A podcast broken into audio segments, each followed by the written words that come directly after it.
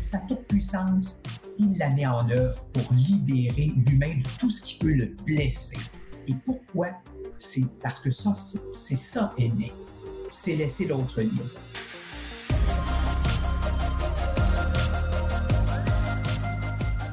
Bonjour mesdames et messieurs, bienvenue à votre balado Parésia, votre balado qui prend le temps de penser. La vie spirituelle chrétienne se nourrit de plusieurs sources. On pense souvent à la tradition, au magistère de l'Église, mais euh, une vie spirituelle pleinement chrétienne et authentique ne saurait euh, se dispenser vraiment d'une référence principale aux Saintes Écritures. Alors, pour approfondir euh, l'Évangile de Marc en particulier, nous avons la joie d'être en compagnie du Père Michel Prou. Bonjour. Bonjour, Francis. Père Michel Prou, vous êtes prêtre, père, membre de l'Ordre des Prémontrés.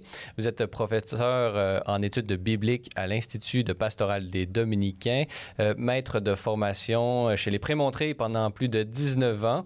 vous êtes maintenant prieur de cette même communauté et vous détenez également une formation en psychologie.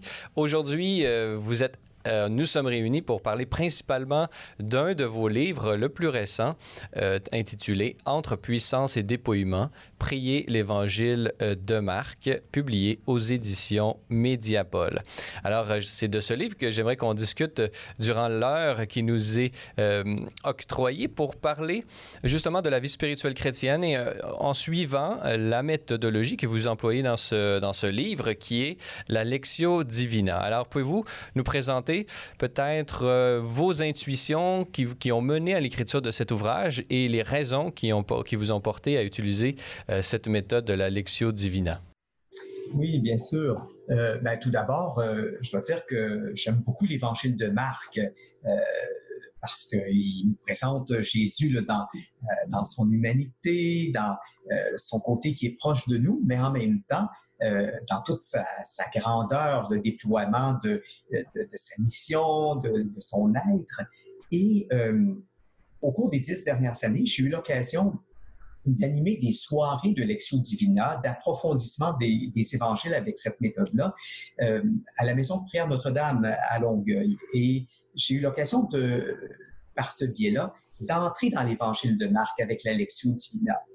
Et c'est une méthode qui est très intéressante parce que, euh, ben, d'une part, elle est assez simple à, appliquer. on n'a pas besoin d'être euh, euh, des grands exégètes, des grands spécialistes de la Bible pour pouvoir l'utiliser, mais aussi parce que je vous dirais qu'elle permet un dialogue avec Dieu, un dialogue du disciple avec le Seigneur. À cause des étapes de, cette lecture divina. Bon, il y a plusieurs étapes euh, dans la Lectio Divina, mais euh, moi, j'en ai retenu trois qui sont les, principales. Voyez-vous, la première étape, c'est celle qu'on appelle la lectio. En français, la lecture. Euh, dans le fond, c'est une étape où, on essaie de répondre à la question que dit le texte? Hein, on, scrute le, texte, on le prend, on le lit tranquillement, verset par verset, en essayant de comprendre ce qu'il dit tout simplement, dans, son contexte euh, original. Dans une deuxième étape, euh, qu'on appelle la méditation, bien, c'est une étape où est-ce qu'on répond à la question que me dit le texte? Voyez-vous, c'est une étape où est-ce que on essaie de se l'approprier, de voir, ben, dans ce texte-là, qu'est-ce qui me rejoint, qu'est-ce qui me parle, euh, est-ce qu'il y a une interpellation pour moi là-dedans, est-ce qu'il y a un éclairage, est-ce qu'il y a une invitation à une conversion à faire? Voyez-vous, je, fais des liens avec ma situation. On peut faire des liens avec la situation de l'Église aujourd'hui.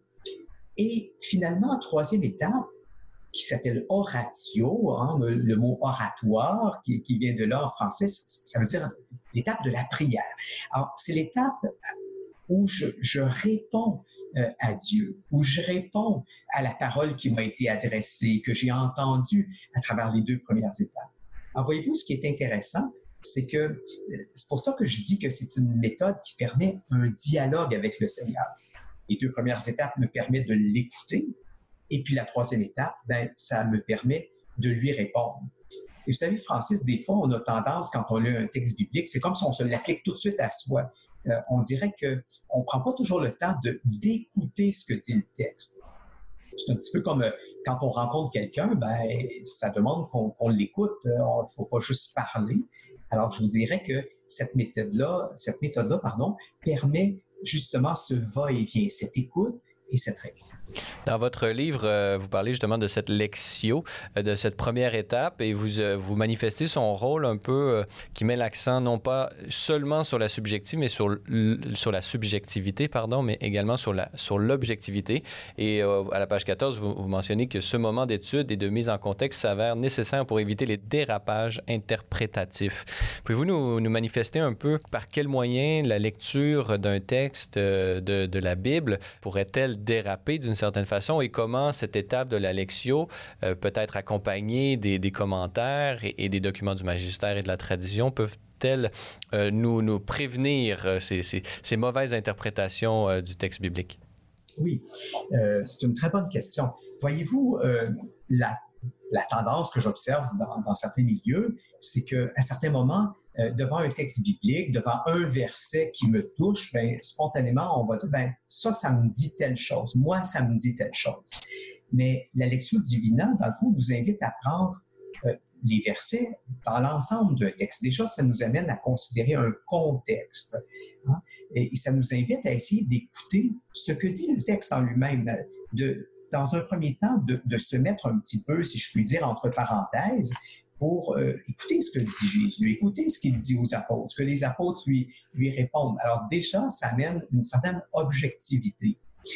On peut aussi s'aider à cette étape-là, si on le désire, euh, de commentaires écrits par euh, des, biblistes sur le sujet qui peuvent nous aider à, remettre le texte dans son contexte historique. Si on veut, c'est pas obligatoire. Si on a le temps, si on le désire, si on a accès à ces commentaires-là, on peut le faire. Alors, ça évite de, tomber, je dirais, dans l'effet du miroir. Parce que le risque, c'est que si on arrive avec le texte biblique, avec nos, tout de suite avec nos propres préoccupations, nos propres désirs, ben, on, peut chercher dans le texte uniquement ce que je veux y trouver, ce que je veux entendre.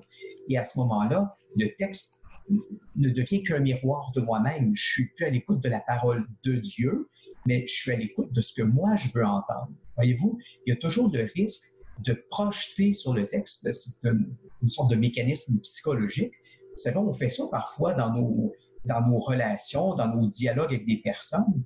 Et les personnes sont capables de protester et de dire Hey, c'est pas ça que je dis, là. Tu, projettes, tu projettes tes idées sur moi. Malheureusement, le texte, il ne peut pas toujours euh, euh, réagir comme ça.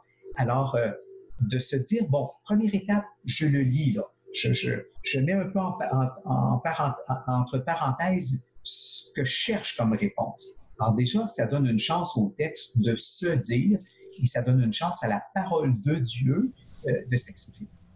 Et parmi ces, euh, ces, outils qui sont mis à notre disposition pour avoir une vision plus objective, se dépouiller de soi-même pour faire place à la, beauté, la grandeur et, au, contenu que Dieu nous euh, veut euh, nous transmettre, euh, figure ce livre dont vous êtes l'auteur, intitulé Entre puissance et dépouillement, Prier l'Évangile de Marc, publié aux éditions Médiapole, ouvrage que j'aimerais parcourir avec vous. Dans cet ouvrage, vous faites vous-même cette Lectio Divina et vous l'écrivez pour notre, notre bénéfice à tous les lecteurs et vous analysez plusieurs, euh, 13 euh, de ces, de ces bouts d'évangile de Marc qui sont lus durant, euh, durant la liturgie euh, dominicale.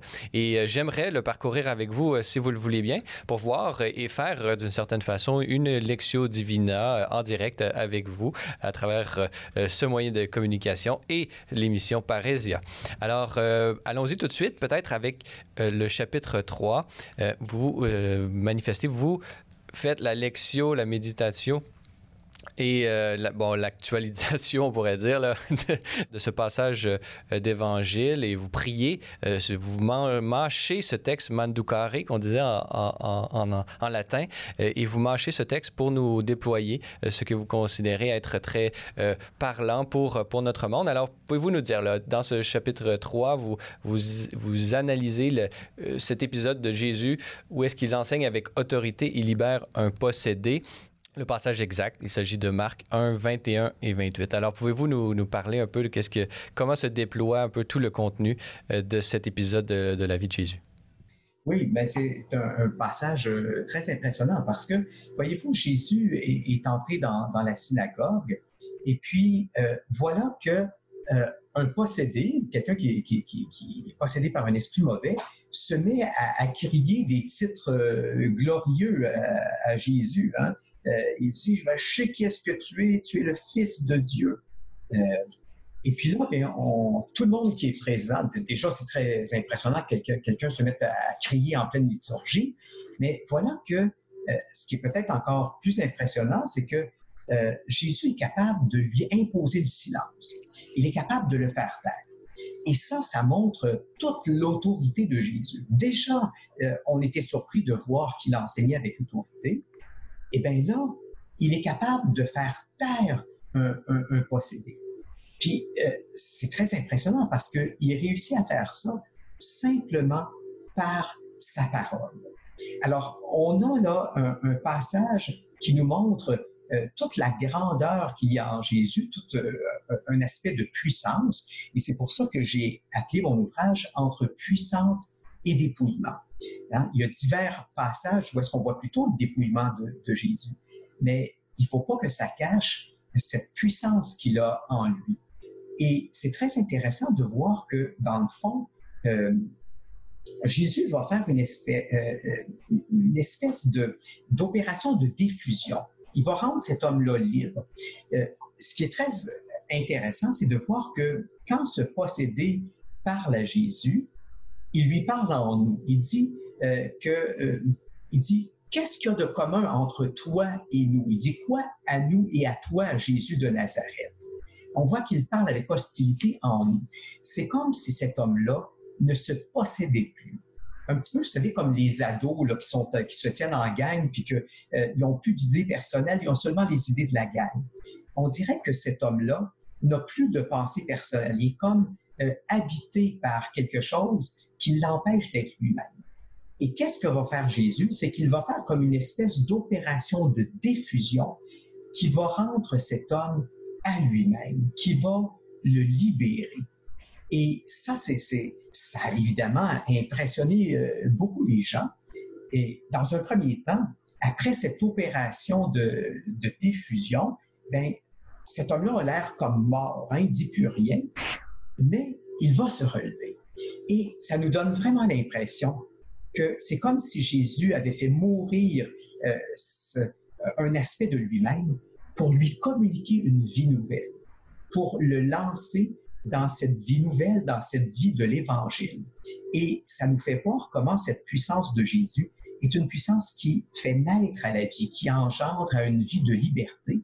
Et ça nous fait voir, dans le fond, ce que Jésus veut communiquer euh, à tout disciple, à, toute personne qui met sa foi en lui. Et c'est aussi cette vie qu'il veut communiquer à tous ses lecteurs, aux lecteurs ou lectrices de l'Évangile. Il veut aussi pour eux cette liberté, cette liberté où chacun est libre et où il peut choisir euh, d'accueillir euh, la vie de l'Évangile.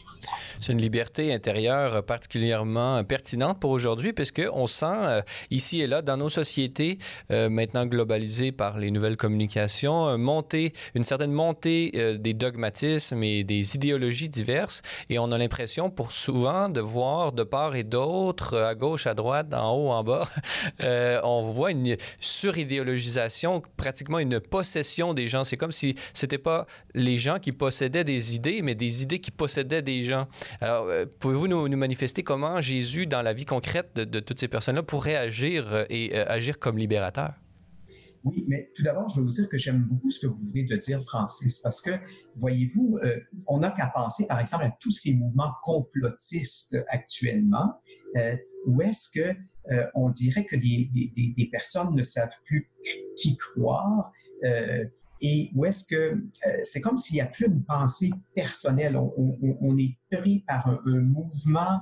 Euh, bon, alors justement, euh, on voit qu'avec Jésus, on est invité à, à retourner au, au, centre de nous-mêmes, à retourner à l'intérieur de nous-mêmes pour euh, l'écouter et la, le Seigneur n'est pas comme les esprits mauvais que dans les évangiles, c'est-à-dire qu'il ne possède pas, mais il nous invite plutôt à la liberté. Euh, nous sommes toujours libres euh, devant son appel. Puis on le voit dans un des, textes que, que j'ai commenté dans mon livre, qui est l'appel des, premiers disciples. Euh, Jésus appelle, mais il y a une réponse à donner, puis la, réponse peut être non. Et ça aussi, on le voit dans un des, textes que j'ai commenté, qui où on le voit rencontrer l'homme riche. Ben, l'homme riche a dit non à Jésus, il n'était pas prêt à, le suivre. Puis Jésus l'a laissé aller. On, voit comment euh, on a la pleine liberté euh, devant Jésus. Et l'Évangile, dans le fond, est une lumière qui voudrait éclairer, on pourrait dire, notre liberté. Et cette lumière, elle nous centre sur l'essentiel et peut-être euh, justement le, tournant euh, des, des, des, modes euh, intellectuels, mais également des mouvements politiques et tout ça. Peut-être que Jésus nous détourne de cela et nous invite à ne pas, disons, mettre toute notre espérance dans, dans, ce monde qui passe, mais plutôt de se concentrer sur ce qui ne passe pas, qui est la vérité de la beauté et de la grandeur de Dieu. Oui, tout à fait. Puis surtout, euh, il nous garde, je dirais, de, de se faire des, idoles, c'est-à-dire d'accorder la première place, euh, d'accorder la guidance de notre vie euh, à toutes sortes d'idéologies. vous savez, beaucoup de choses sont bonnes. Par exemple, prendre soin de sa santé, avoir une saine alimentation. Mais à certains moments, on voit des personnes où toute leur vie est devenue monopolisée par ça.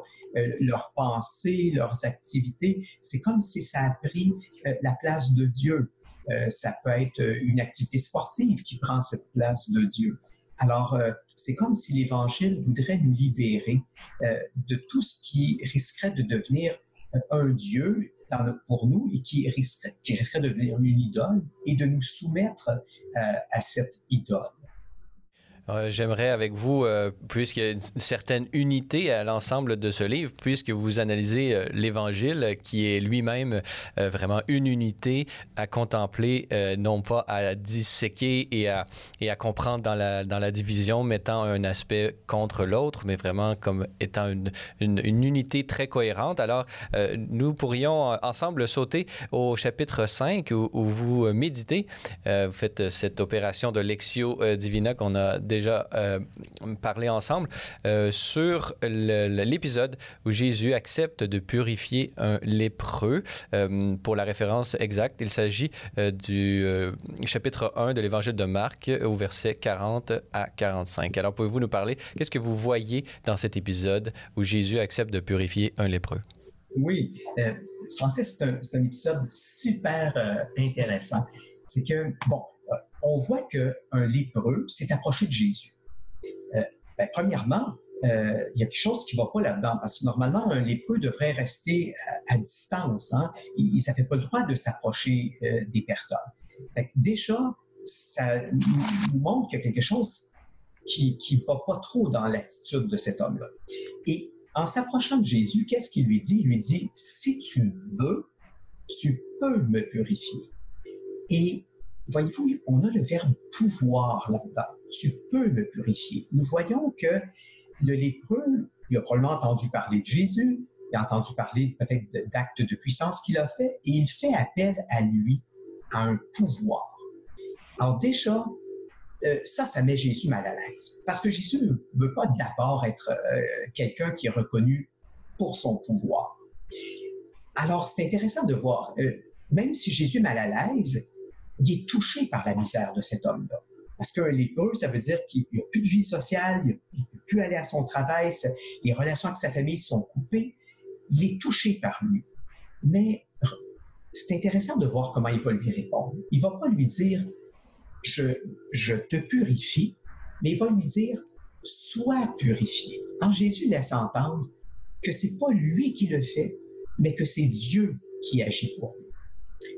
Et il va lui demander trois choses. Il va lui demander de partir, d'aller, de, de ne dire, premièrement, de partir, deuxièmement, d'aller voir un prêtre pour lui témoigner de ce qui lui est arrivé.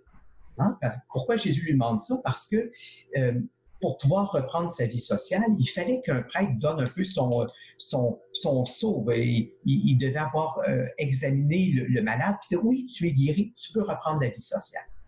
Et troisième chose, il demande de ne parler à personne euh, que c'est Jésus qui l'a, qui l'a purifié.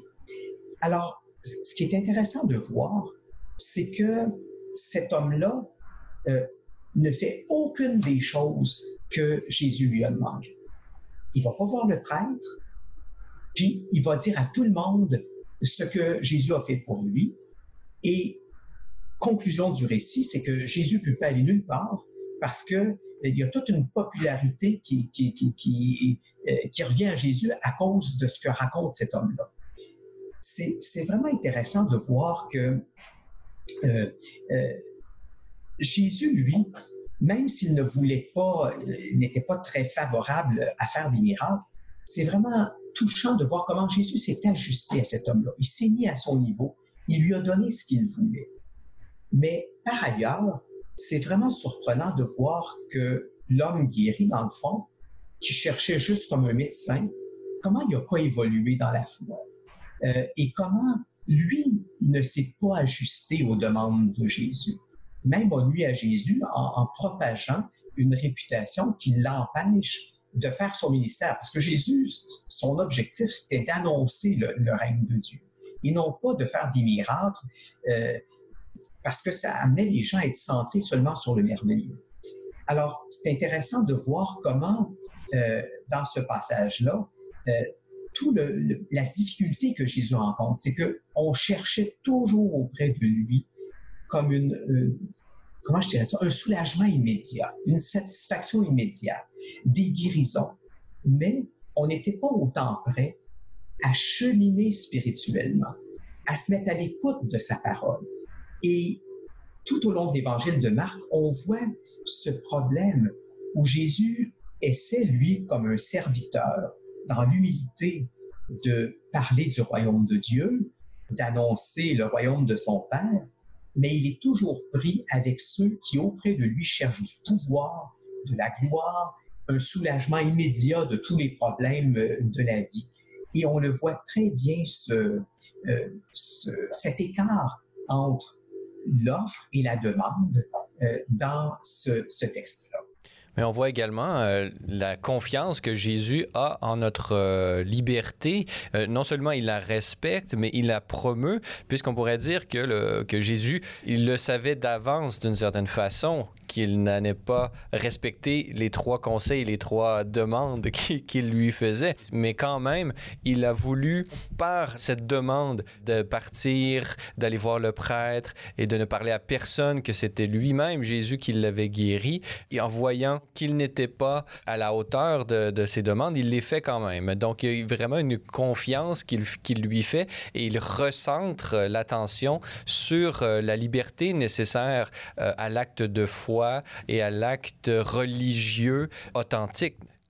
Oui, vous avez raison de, souligner cette confiance-là parce que, euh, comme je l'avais dit tantôt, la relation était mal partie au départ parce que euh, on voit que cet homme-là n'a pas respecté Jésus parce que selon les croyances du temps, lui qui est lépreux, en s'approchant de Jésus, en ne respectant pas la consigne sociale de rester à distance, ben, il mettait Jésus en danger, il mettait sa santé en, danger.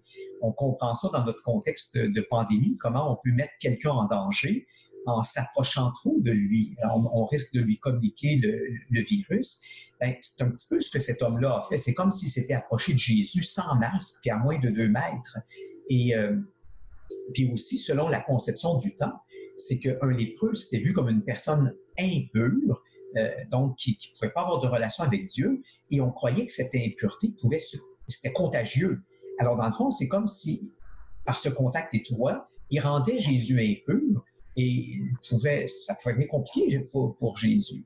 Alors, voyez-vous, un homme qui ne le respecte pas au départ, mais malgré ça, Jésus lui a quand même donné ce qu'il voulait. Et comme vous l'avez souligné, il lui a fait confiance pour la suite des choses. Une confiance qui malheureusement euh, a été trompée.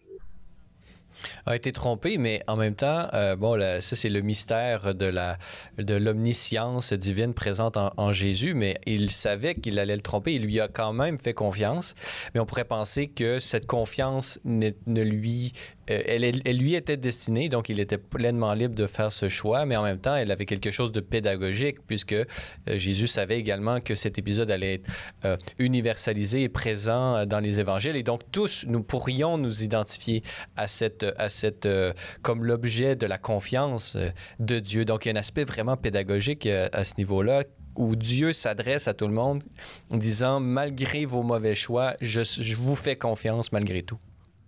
En tout cas, on peut penser, on peut penser que Dieu voyait les choses comme ça et que Marc aussi, en rédigeant euh, le récit de cette façon-là. Chers auditeurs de Parésia, notez que pour en apprendre davantage sur Celles et Lumières Média, avoir accès à l'ensemble de nos émissions et documentaires télé, consulter notre grille horaire ou lire nos différents blogs, rendez-vous sur notre site internet au www.cellelumière-tv.org. Vous pouvez également nous suivre via notre page Facebook, Twitter ou Instagram. Grand merci à tous ceux qui s'engagent par leur mention j'aime ou leur partage.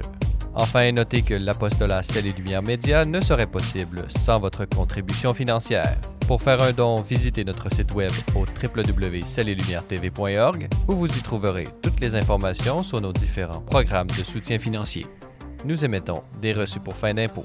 Merci à l'avance de votre générosité. Nous sommes toujours en compagnie du père Michel Prou pour parler de son plus récent livre publié aux éditions Médiapole, Entre puissance et dépouillement, Prier l'Évangile de Marc, livre qui bénéficie d'une belle préface de Monseigneur Yvon Joseph Moreau. Euh, continuons, si vous le voulez bien, euh, l'examen et l'analyse et la, et la prière autour euh, de ces différents passages de l'Évangile de Marc que vous analysez dans votre livre, Michel Prou. au chapitre 7, vous vous faites référence euh, à, l'épisode du dévoilement fugace de la gloire à venir. Et euh, la référence exacte, il s'agit euh, de, de l'Évangile de Marc, au chapitre 9, versets 2 à 10. Alors, qu'est-ce que cet épisode contient et en quoi est-il pertinent pour, pour la vie à la fois individuelle, mais pour notre monde d'aujourd'hui? Oui. Alors, Francis, ça, c'est le passage qu'on connaît là, plus fréquemment sous le nom de la transfiguration. Alors, qu'est-ce qui se passe? C'est que, alors que, Jésus a amené ses trois intimes, Pierre, Jacques et Jean, sur, une haute montagne, ben, dans le cadre de la prière, voilà qu'ils ont une expérience spirituelle inattendue. Ils voient Jésus tout rayonnant, euh, comme tout glorieux, euh, s'entretenant avec euh, les grands personnages passés du judaïsme, avec Moïse, euh, qui est l'auteur de toute cette loi qu'observent les Juifs, et une grande figure du prophétisme, Élie.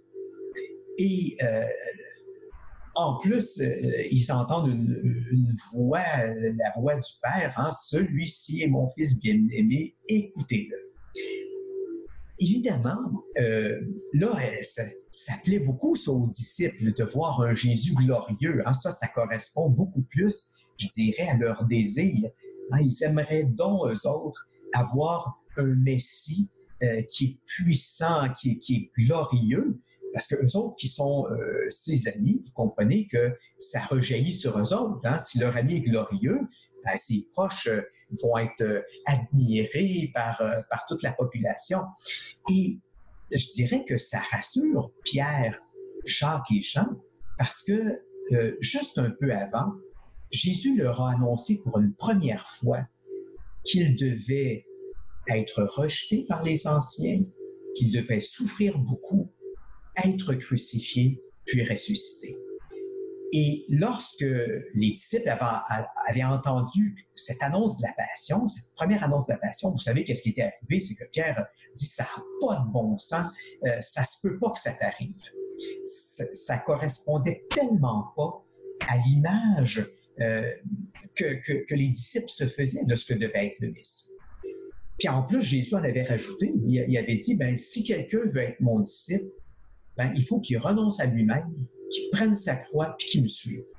vous comprenez que ça, ça a fait complètement déstabiliser euh, les disciples, puis il fait certainement se demander, hey, on a-tu fait le mauvais choix en optant pour ce maître-là en le suivant?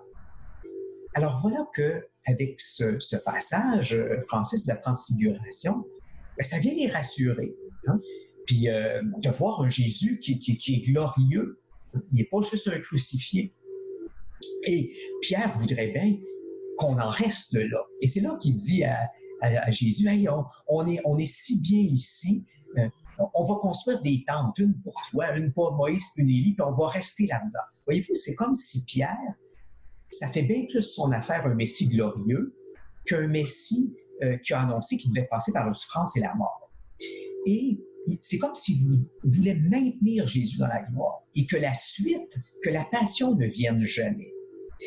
Et c'est là que on entend la voix de Dieu le Père qui, alors qu'il y a une nuée sur la montagne, ceci est mon fils, mon bien-aimé, écoutez-le. C'est comme si le Père venait dire à Pierre et aux deux fils de Zébédée ce que Jésus a dit là, sur le fait qu'il devait être humilié, rejeté, mourir.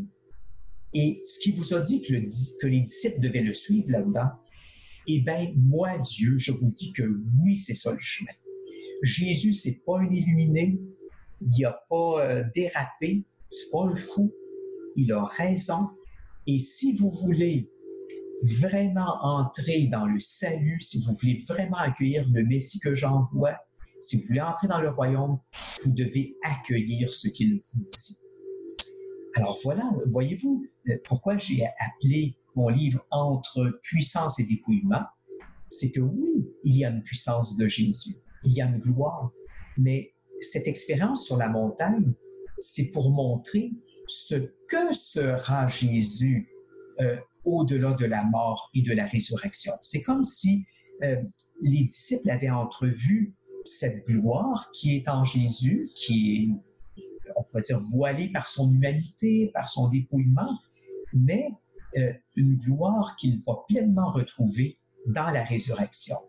Mais pour le moment, les disciples doivent accepter que son chemin, c'est un chemin de service, un chemin d'humiliation, c'est le mystère de Dieu, il doit passer par là pour parvenir à la gloire, et ses disciples doivent accepter de passer par là.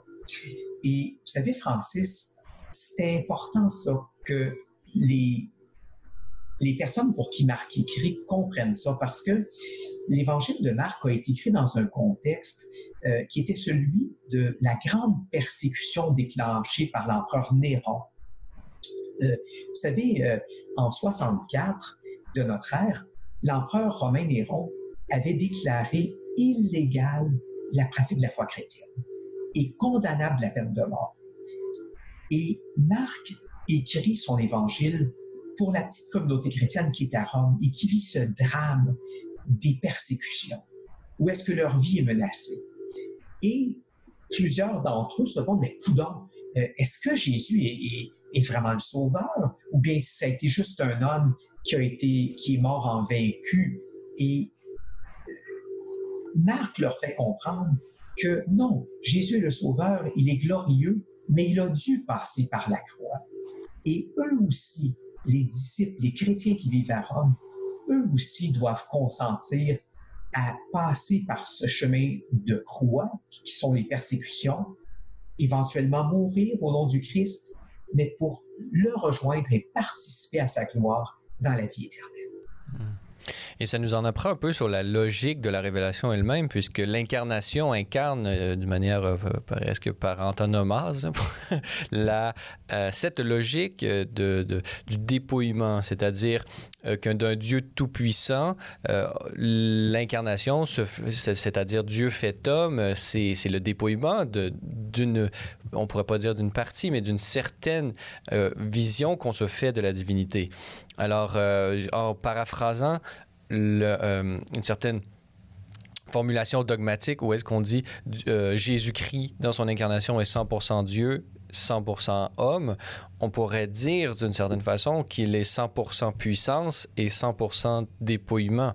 Et donc, Pouvez-vous nous manifester comment à la fois la puissance, bon c'est peut-être plus facile, mais à la fois la puissance et le dépouillement sont des lieux de manifestation de la divinité? Oui.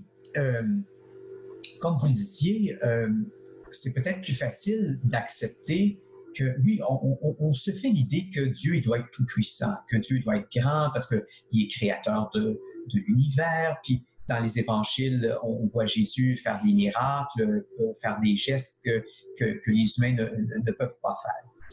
Mais on voit aussi sa divinité dans le dépouillement. C'est-à-dire que euh, c'est vraiment surprenant de voir que le Dieu qui, est le nôtre, celui que nous révèle Jésus, c'est un Dieu qui se dépouille. Pourquoi? Pour se mettre à notre niveau pour pouvoir entrer en relation avec nous, pour pouvoir entrer en communion avec nous. Vous savez, c'est comme quand on parle, je vais vous donner un exemple, vous savez, tout exemple est boiteux, mais je vous donne un exemple. C'est comme quand on parle à un petit enfant, on ne peut pas lui parler avec nos grands mots. Puis bien souvent, je ne sais pas si vous avez remarqué, avec un tout petit d'un an, deux ans, spontanément, on va voir, le, on, va se placer en petit bonhomme. On, va se, on va se pencher pour se mettre un peu à son niveau. Eh bien, pourquoi? Parce qu'on veut établir la relation avec le petit avec lequel euh, on, parle. Eh bien, de la même façon, Dieu révèle sa divinité en se mettant à notre, à, notre niveau. Et euh, ça montre toute sa grandeur que d'être capable de s'ajuster à nous, euh, de se donner à nous. Et comme le faisaient vraiment valoir les pères de l'Église, dans les, ces premiers théologiens ont beaucoup souligné ça, que dans le fond, Dieu se, fait petit, se fait humain pour nous diviniser, pour nous rendre grands, pour, euh, pour que nous puissions euh, vivre une communion avec lui. Et je dirais que le grand rêve de Dieu, c'est la relation. C'est qu'on soit ensemble, c'est qu'il veut avoir des partenaires de relation. Mais pour ça, il doit nous faire grandir et pour, nous faire grandir, il doit s'abaisser pour, euh, pour nous rejoindre, puis pour nous communiquer cette vie divine euh, qu'il possède en plénitude. Et, cette vie qu'il possède en plénitude, euh, bon, je, vais peut-être un, pas encore plus loin dans la réflexion euh, dogmatique. Dites-nous, jusqu'à quel point cette logique euh, de kénotique, de, dépouillement de Dieu, de ses attributs de toute puissance pour se manifester à travers l'incarnation, pour euh, nous inclure et se mettre à notre portée, comme vous le dites.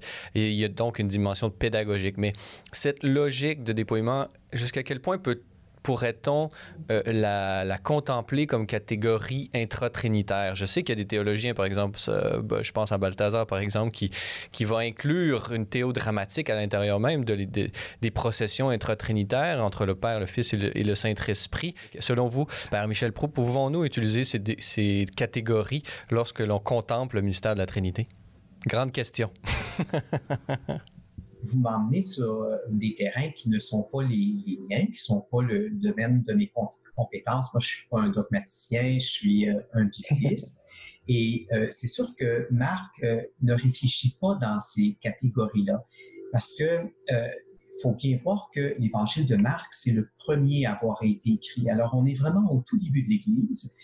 l'évangile de Marc a été écrit quelque part entre 64, 70, peut-être 71. Et euh, euh, il essaie d'appréhender un petit peu le mystère qui est en, Jésus. Mais l'Église, à ce moment-là, euh, elle est allée, je, dirais presque à ses premiers balbutiements, et on n'a pas encore tous ces outils conceptuels euh, que, qu'apportera par exemple la philosophie et tout ça, qui se développeront aussi au, au, qui, qui, vont suivre. Alors, Marc essaie, je dirais tant bien que mal, de nommer la grandeur qu'il y a dans cet homme-là. Euh, apparaît avant tout un homme, mais on sent bien qu'il y a beaucoup plus euh, qu'un homme. Et c'est comme ça qu'il ouvre son évangile au premier verset en disant Et commencement de l'évangile de Jésus, Christ, Fils de Dieu. Et, euh, et c'est comme ça qu'un des premiers récits de son évangile, c'est de nous parler du baptême de Jésus par Jean-Baptiste. Et là, on voit, j'arrive là à la Trinité, c'est que dans ce premier grand récit de, l'évangile de Marc, c'est qu'au moment où Jésus sort de l'eau après avoir été baptisé par Jean-Baptiste, eh bien, on dit que euh, descendit sur lui l'Esprit Saint. Et il y a une voix que Jésus entend, qui est la voix de Dieu, hein? Tu es mon fils, mon bien-aimé. Alors, c'est intéressant. La façon de Marc de, de dire, euh, je dirais, cette grandeur de Jésus, c'est de dire qu'il est habité par l'Esprit Saint. Évidemment, euh, il faudra dans les, les, décennies qui vont suivre, dans les siècles qui suivent, et on, va réfléchir ce qu'on en est venu appeler par la, appeler la divinité de Jésus, qui on va en venir à définir que Jésus est à la fois vrai Dieu et vrai homme. Mais Marc n'aurait pas été capable de parler comme ça, parce que ça veut pas dire que Jésus n'était pas comme ça, mais euh, l'Église n'avait pas pris conscience, encore découvert toute la, richesse euh, du mystère euh, de l'identité de Jésus. Et Marc va plutôt dire dans son, évangile qu'en Jésus, un mystère nous a été donné. Hein, on entend Jésus dire Heureux êtes-vous parce que vous comprenez, un, mystère vous est donné. Hein? Et ce mystère, ben, les, les, apôtres vont le découvrir progressivement qui ont bien de la difficulté. Marc met vraiment l'accent sur la difficulté des disciples à comprendre qui est Jésus. Et c'est pas pour rien que Marc a raconté ça comme ça. C'est pour nous faire comprendre que le mystère de Jésus, ça demande beaucoup de temps pour arriver à le saisir. Et dans l'évangile de Marc, ceux qui ont l'air d'avoir tout compris du mystère de Jésus, ce sont les esprits mauvais. Hein? Il leur crie, des, à Jésus des noms. Tu es le Fils de Dieu, tu es le Saint très haut. Mais Marc nous fait comprendre que ça, ce sont des étiquettes toutes faites et qu'un disciple, c'est quelqu'un qui accepte de cheminer longuement, patiemment, sans tout comprendre, mais qui persévère dans la foi. On peut penser que Marc nous partage, par le style même de sa, rédaction, sa propre expérience, qui fut celle de, justement d'un disciple qui a peut-être pris beaucoup de temps avant de, comprendre et, et de mettre par écrit ce qu'il a été le, témoin. J'aimerais euh, justement, dans cet approfondissement du mystère de, de la transfiguration, de cet épisode où est-ce qu'on voit la grandeur, où les disciples, Pierre, Jean et Jacques, voient la grandeur euh, se manifester à leurs euh, pauvres yeux de mortels, la, grandeur du Christ vous manifestez comment, euh, justement, Pierre euh, se trouve bien. Euh, Jésus, cette manifestation de la transfiguration rentre bien dans les catégories, disons, presque politiques que, que se faisait Pierre de, de, la venue du Messie. Aujourd'hui, comment, comment se manifeste, selon vous, là, dans notre société, cette attitude peut-être de chercher à, s'installer confortablement dans, dans une position, euh, euh, qu'elle soit, euh, bon, on pourrait dire politique, idéologique, même sentimentale. On a toujours la volonté d'établir de, des tentes permanentes en ce bas monde. Comment, comment voyez-vous, comment interprétez-vous cette attitude de Pierre? Là? Comment la voyez-vous dans, dans notre société? Et comment Jésus, justement, peut nous libérer de cette volonté de chercher du stable dans ce qui est passager? Mm-hmm. Bon, euh, oui, c'est sûr que, en tout cas, comme être humain, on, cherche toujours ce qui est confortable, on, cherche toujours euh, euh, ce qui va être demandé moins d'efforts. Je pense que c'est c'est la nature humaine qui est comme ça. on cherche ce, qui est plus facile, ce, qui est simple. Et, c'est là que je dirais que l'évangile de Marc est, un peu décapant parce que il nous invite, euh, il nous fait comprendre qu'on peut jamais être installé dans une certitude. Euh, ah ben là, je l'ai découvert qui est Jésus. Là, je le sais, il est comme ceci, il est comme ça. C'est comme si, à mesure qu'on on croit être installé, l'Évangile de Marc euh, nous projette. c'est comme s'il nous, donne, il sort une nouvelle carte qu'on a ici, ou comme une nouvelle pièce de puzzle qu'on a à intégrer dans notre casse-tête. Alors, c'est dérangeant, Jésus se révèle, se révèle notamment, non pas seulement comme vérité et vie, mais principalement, et c'est le premier mot qu'il emploie, c'est chemin. Je suis le chemin, la vérité et la vie. Oui, j'aime beaucoup ce, que vous dites qu'un chemin, ben, par définition, ça nous amène plus loin, ça nous amène euh, en avant. Et euh, c'est intéressant de voir que dans l'évangile de Marc, il y a énormément de questions. Et c'est comme si valorisait le questionnement. Et dans l'évangile de Marc, ceux qui ont les réponses, je le disais tantôt, ce sont les esprits mauvais qui prétendent déjà tout connaître. Et c'est comme si euh, prétendre tout connaître, pour Marc, il y a quelque chose de démoniaque là-dedans. Et je dirais que la sainteté, puis la voie du véritable disciple, c'est celui qui accepte de se questionner. C'est celui qui accepte de se laisser déranger et d'être ouvert à, à découvrir encore quelque chose de plus au sujet de Jésus, au sujet de Dieu.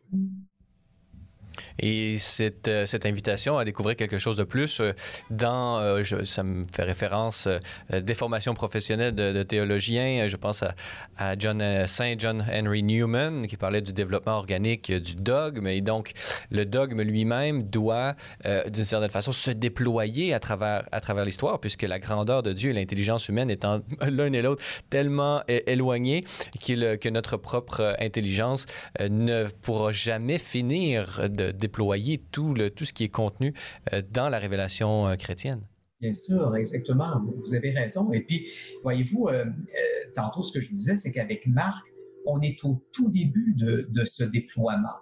Et c'est sûr qu'il faut faire attention de ne pas projeter sur Marc ce qu'il ne dit pas encore. Et, mais c'est intéressant de fréquenter un évangile comme ça parce que on voit on peut voir l'évolution, je dirais, d'où on est parti, puis, euh, euh, mais en même temps, il faut être ouvert à dire, ben, euh, être prêt à aller plus loin. Et c'est pour ça que on ne pourrait pas se contenter du fameux adage que dans, pendant une période de l'histoire, les, protestants avaient développé, sola scriptura. on ne peut pas en rester seulement aux Écritures parce que par exemple, l'évangile de, de, Marc, c'est comme une photo instantanée. C'est un moment de la tradition. D'ailleurs, euh, je crois que dans les grandes églises protestantes, ils reconnaissent ça aujourd'hui qu'il y a une tradition et qu'on découvre euh, la richesse de ce qui nous est donné à travers Jésus euh, en acceptant d'entrer dans cette tradition qui est portée par le travail de l'Esprit Saint. Euh, aller plus loin, euh, ça implique faire sien euh, l'héritage et vraiment ce déploiement même qui s'est fait à travers l'histoire de l'Église, les différentes définitions du magistère, les conciles œcuméniques. faire un authentique chemin, cheminement avec le Christ présuppose d'entrer de, d'entrer en dialogue et avec tous ces moments de l'histoire de l'Église qui approfondit le dogme, mais ne nous laisse pas par le fait même vraiment dans, l'obscurité. Clair de son jugement et de son charisme de magistériel. l'Église nous accompagne sur ce chemin de l'histoire et de la compréhension euh, de la volonté de Dieu à travers euh, nos vies. Et nous continuons toujours à, approfondir euh, dans l'Église tout ce qui est à l'intérieur de la révélation chrétienne. continuons, si vous le voulez bien, à parcourir votre livre. Nous sommes arrêtés un, peu longuement sur cet épisode de la Transfiguration, épisode que Benoît XVI chérissait particulièrement puisqu'il il y voyait un, lieu théologiquement très, très riche. Euh, au chapitre 11, vous euh, parlez, vous analysez à travers cette méthode de la Lectio Divina l'épisode de l'Évangile de Marc au chapitre 11, versets 1 à 10, euh, que vous intitulez Le roi d'humilité. Alors, en quoi Jésus est-il roi d'humilité?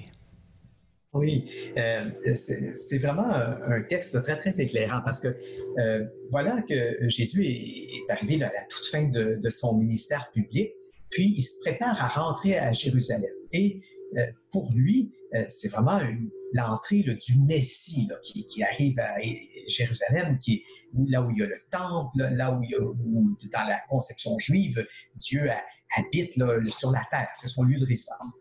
Et Jésus prépare, si vous me permettez l'expression, une mise en scène, une mise en scène symbolique pour montrer de quel genre de Messie il est.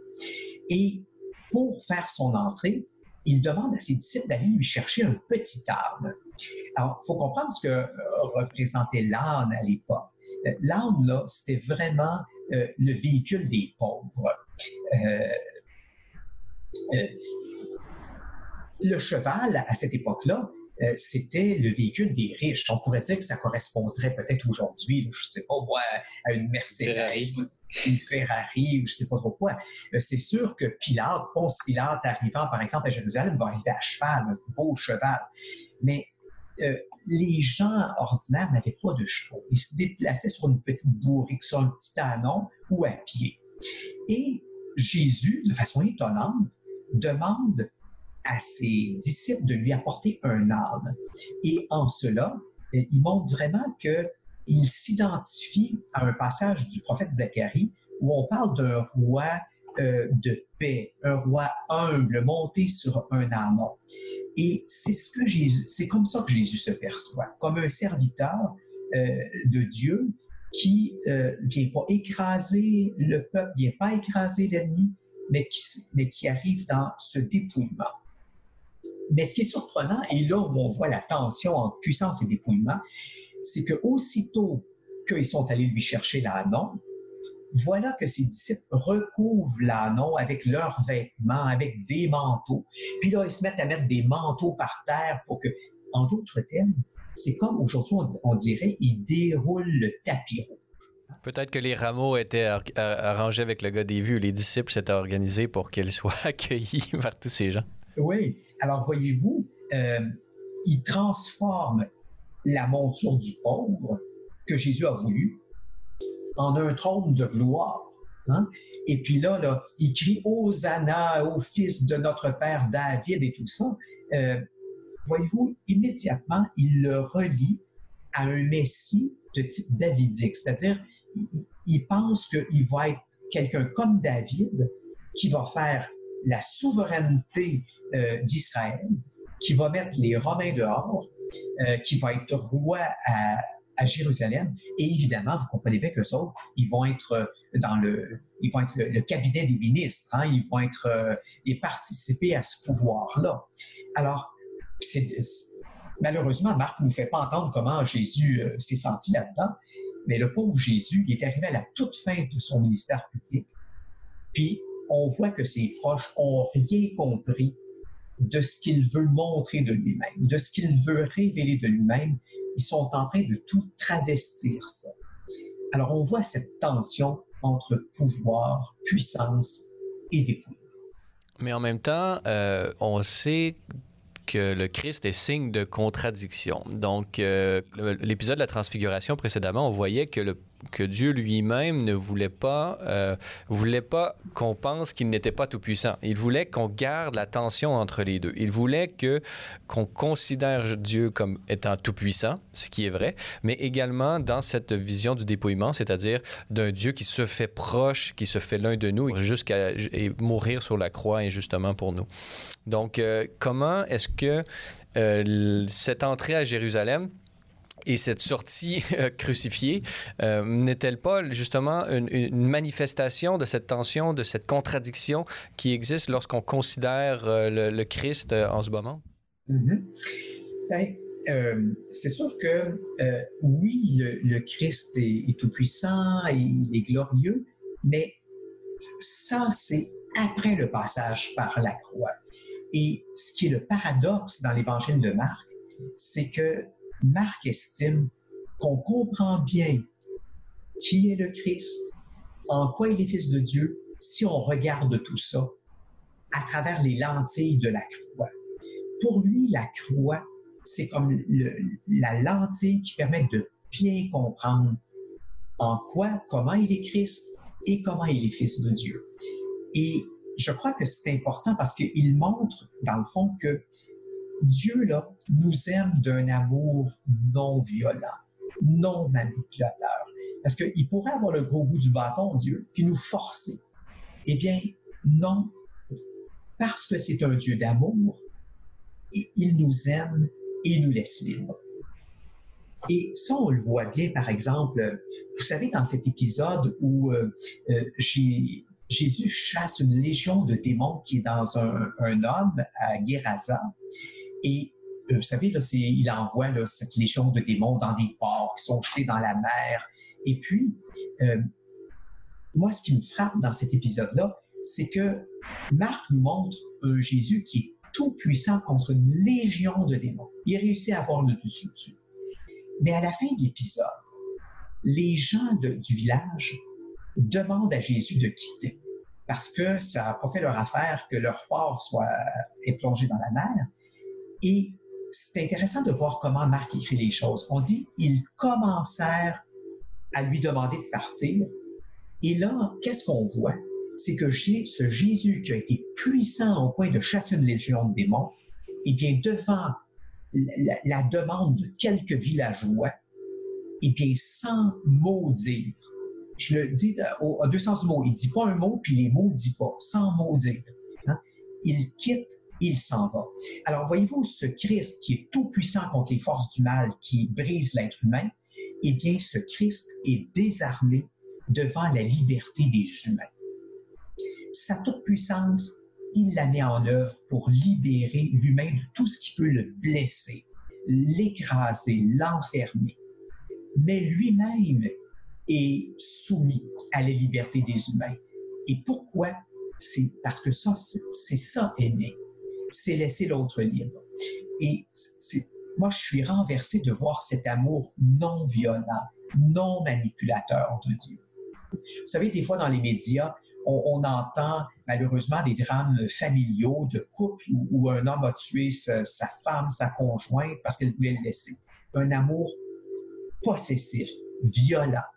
Non, c'est pas c'est pas le genre d'amour de Dieu. C'est un amour qui laisse tout à fait qui ne violente pas et qui euh, s'humilie devant euh, l'humain. C'est renversant. La façon dont vous déployez vraiment le contenu euh, de cet évangile de Marc, euh, bon, vous ne l'épuisez pas, mais vous faites référence à vraiment des épisodes euh, centraux de cet évangile. bon, le premier bénéficiaire le premier porte-parole, pourrait-on dire, de, cet évangile, c'est l'Église catholique comme institution. comment est-ce que vous voyez aujourd'hui toutes ces beautés là, dont on vient de, qu'on vient de contempler ensemble? elles ne sont pas destinées à l'Église uniquement pour comme si l'Église était un petit club select. Ce n'est pas euh, destiné à, rester entre nous, c'est destiné à être manifesté. Cette optique et cette vision d'un Christ à la fois puissant et dépouillé. Euh, comment incarner cette logique dans nos pratiques pastorales aujourd'hui? Si vous aviez, bon, il nous reste environ 4, euh, 4 ou 5 minutes, si vous aviez à résumer vos intuitions à ce niveau-là. Ben, tout d'abord, on voit que de plus en plus à, notre époque, euh, l'Église prend le chemin euh, choisi par Jésus. Euh, le pape François l'illustre très bien quand il dit qu'il ne veut pas se déplacer dans une limousine, quand il dit qu'il ne veut pas habiter dans les palais du Vatican, mais à l'hôtel de Sainte-Marthe. Il a toutes sortes de, prises de position qui montrent, qui illustrent ce, qu'il a compris ce dépouillement que, que, Jésus lui-même a choisi eh bien, c'est aussi comme ça qu'on a à se situer aujourd'hui dans, notre pastoral. Et euh, on n'a pas à, aller. Euh, puis ça demande aussi de dire, ben, je vais pas vers l'autre euh, lorsque je veux être témoin, comme quelqu'un qui prétend déjà avoir toute la vérité, qui, qui, possède tout, mais qui, qui, arrive avec une certaine humilité, puis à être prêt à dialoguer avec l'autre, à chercher avec l'autre se mettre aussi dans la position de celui qui cherche, de celui qui chemine.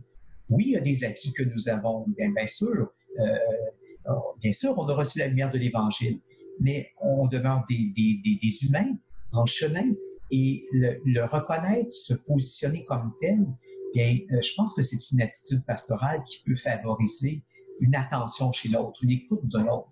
Puis on, on, le voit dans, dans l'Évangile de Marc, euh, lorsque Jésus envoie ses disciples deux par deux en mission, ben, il leur dit apportez pas une deuxième petite de rechange, euh, vous n'avez pas besoin d'apporter une grosse valise. Euh, et vous voyez, il les envoie de façon dépouillée, justement pour être ouvert aux autres, puis pour que les autres peut-être s'ouvrent à eux. on, on, a peut-être envie d'écouter quelqu'un qui n'arrive pas avec ses gros sabots, mais qui arrive humblement. Surtout dans une société comme la nôtre, je crois que ça passe pas d'arriver avec euh, en prétendant qu'on connaît toute, euh, toute la vérité. Et je vous dirais que d'une certaine façon, euh, la situation actuelle nous aide à ce, à ce dépouillement. On, bien souvent, on n'a plus les moyens de garder euh, nos, magnifiques églises et tout ça. On est, la, situation euh, nous dépouille. Et euh, je crois que ça va nous demander, on va apprendre certainement là-dedans de, nouvelles façons d'être Église, de nouvelles façons d'être missionnaire. Dans la pandémie, durant cette pandémie, on, apprend de nouvelles façons de, témoigner de la parole à travers le numérique, à travers les médias. Et ben, là-dedans, il y a un certain dépouillement. On est dépouillé de nos façons traditionnelles de faire. Et il y a de la vie là-dedans. Il y a de la vie dans le dépouillement parce que ça nous ouvre à de la créativité. Ça nous ouvre à tendre la main autrement.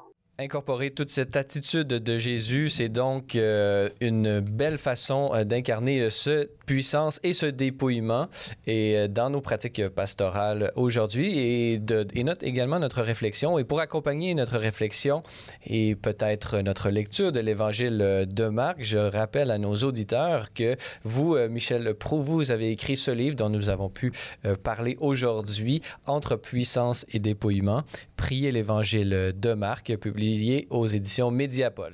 Père Michel Prou, je rappelle à nos auditeurs que vous êtes prêtre euh, religieux de l'Ordre des Prémontrés.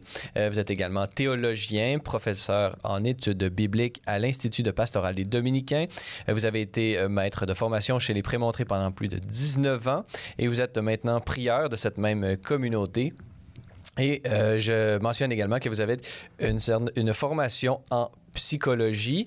Euh, pour ceux qui voudraient en savoir plus et ou avoir l'ensemble des notices bibliographiques, vous pouvez visiter notre site web au www.celletlumieres.tv.org où vous trouverez l'ensemble des ouvrages euh, écrits par euh, Michel Prou. Michel Prou, merci beaucoup d'avoir été avec nous. Ça a vraiment été une, belle occasion de réfléchir ensemble et de contempler le mystère de Dieu et de se poser toutes ces questions qui émergent de la lecture de l'Évangile de Marc. Alors, merci beaucoup d'avoir été avec nous. Bienvenue Francis, c'est une joie d'échanger avec vous.